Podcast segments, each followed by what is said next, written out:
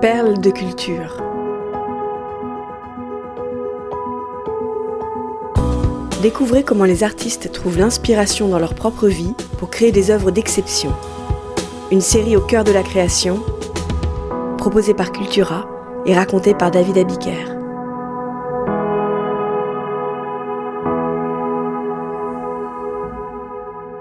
Hymne à l'amour, Édith Piaf. 21 septembre 1948. Marcel Cerdan monte sur le ring sous le regard des 20 000 spectateurs rassemblés au Roosevelt Stadium de Jersey City. Devant cette foule incroyable, le Français affronte l'Américain Tony Zale, surnommé le roi du chaos. Les deux boxeurs se livrent un combat acharné d'une rare violence. Mais le natif de Sidi Bel Abbès, en Algérie, est le plus résistant. À la dernière seconde de la onzième reprise, il décoche un féroce crochet du gauche. À la reprise, son adversaire n'a plus la force de continuer le match. À 4 heures du matin, la France, l'oreille collée au poste de radio, entend avec libération l'annonce de l'arbitre. Marcel Cerdan est champion du monde des poids moyens. Dans les gradins du stade du New Jersey, Edith Piaf, radieuse, voit la vie en rose. La chanteuse a rejoint son amant quelques semaines plus tôt à son camp d'entraînement américain. Pour éviter les photographes, elle voyage dissimulée sur le siège arrière de la Cadillac conduite par le chauffeur de Cerdan. La reine de la chanson et le roi de la boxe sont follement amoureux. Seulement le boxeur est marié et père de trois enfants. Certains reprochent à Piaf de détourner l'athlète de ses objectifs sportifs.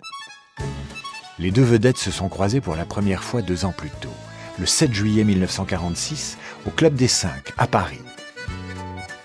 Vainqueur ce jour-là de l'américain Holman Williams, celui que l'on surnomme le bombardier marocain termine la soirée dans ce cabaret du faubourg Montmartre où Piaf se produit.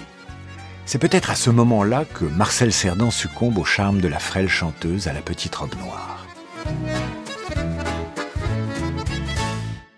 Il se revoit ensuite à New York, un an plus tard, à l'automne 1947, lors d'une garden party. Ils sont venus pour conquérir l'Amérique, elle sur scène avec sa voix saisissante, lui sur le ring, à la force des poings. C'est aux États-Unis que débute leur idylle, une liaison au parfum de scandale qui va donner naissance à la chanson la plus romantique, mais aussi la plus tragique d'Edith Piaf. Hymne à l'amour. Le boxeur est le grand amour de la môme. Ses anciens partenaires ne font pas le poids face aux séduisants frappeurs. Avant lui, je n'étais rien, confie-t-elle sans mesure dans son autobiographie Ma vie. Cerdan étant toujours marié, en public et face à une presse avide de potins, ils doivent préserver les apparences. Officiellement, Marcel et Edith ne sont que des amis qui se soutiennent mutuellement quand il s'agit de défendre les couleurs de la France de l'autre côté de l'Atlantique. En privé, c'est un autre refrain. Edith et Marcel s'adressent des lettres d'amour où la force de leurs sentiments est décuplée par le fait de leur relation cachée. Cette correspondance enflammée annonce déjà la naissance de la célèbre chanson. Sous la plume d'Edith Piaf, on peut lire Pour le bonheur, fais-moi confiance, je ferai n'importe quoi pour toi. Je t'aimerai n'importe comment, même assassin. Je quitterai tout pour toi. Je renierai tout pour toi. Je ferai n'importe quoi d'impossible. En un mot, je ferai tout. Absolument tout pour toi. Dans la chanson Hymne à l'amour, cela donne Je renierai ma patrie, je renierai mes amis, si tu me le demandais. On peut bien rire de moi, je ferai n'importe quoi, si tu me le demandais. Le texte de la chanson est intimement lié à la vie amoureuse de la môme. Le 12 juin 1949, Piaf annonce à Cerdan qu'elle a écrit les paroles d'une nouvelle chanson dans la maison qu'il partage à Boulogne-Billancourt. Ses proches l'aiment beaucoup. Ce nouveau titre, inspiré par leur histoire, est destiné à la chanteuse Yvette Giraud, qui doit l'enregistrer très bientôt. Comme d'habitude, Edith Piaf confie la mélodie à sa pianiste et amie Marguerite Monod. Edith et Marguerite incarnent le premier tandem compositrice-interprète féminine de l'histoire de la chanson. Mono emprunte l'air à un lied du pianiste allemand Robert Schumann baptisé Frühlingsnacht, Nuit de printemps. Le 14 septembre 1949, Edith Piaf entonne pour la première fois Hymne à l'amour devant le public du Versailles, un cabaret de Manhattan. Elle a hâte que son homme la rejoigne aux États-Unis. Cerdan doit en effet venir y affronter Jack LaMotta, qui lui a repris le titre de champion du monde en juin 1949 lors d'une défaite cuisante pour le Français.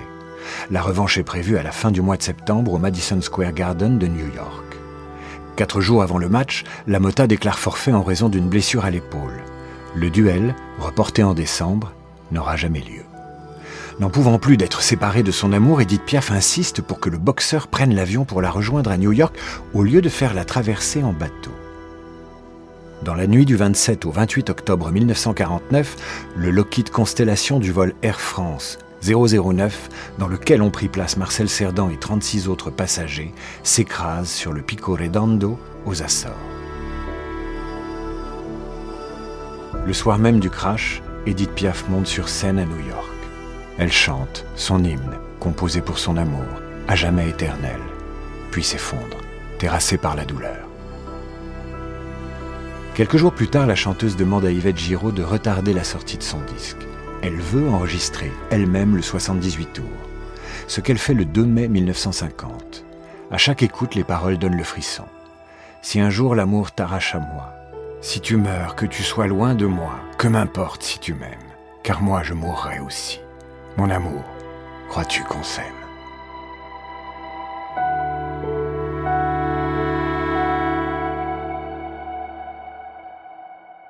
Post-scriptum. Trois ans après la disparition de Marcel Cerdan, Edith Piaf apparaît en 1952 dans le film Paris chante toujours de Pierre Montazel. La môme joue son propre rôle aux côtés d'Yves Montand et Tino Rossi. Elle interprète en gros plan son hymne à l'amour alors que derrière elle défilent des couples autour de Notre-Dame de Paris. D'abord seule, la chanteuse est rejointe par un homme à la carrure de boxeur. Piaf se recroqueville au creux de l'épaule du fantôme de son amoureux.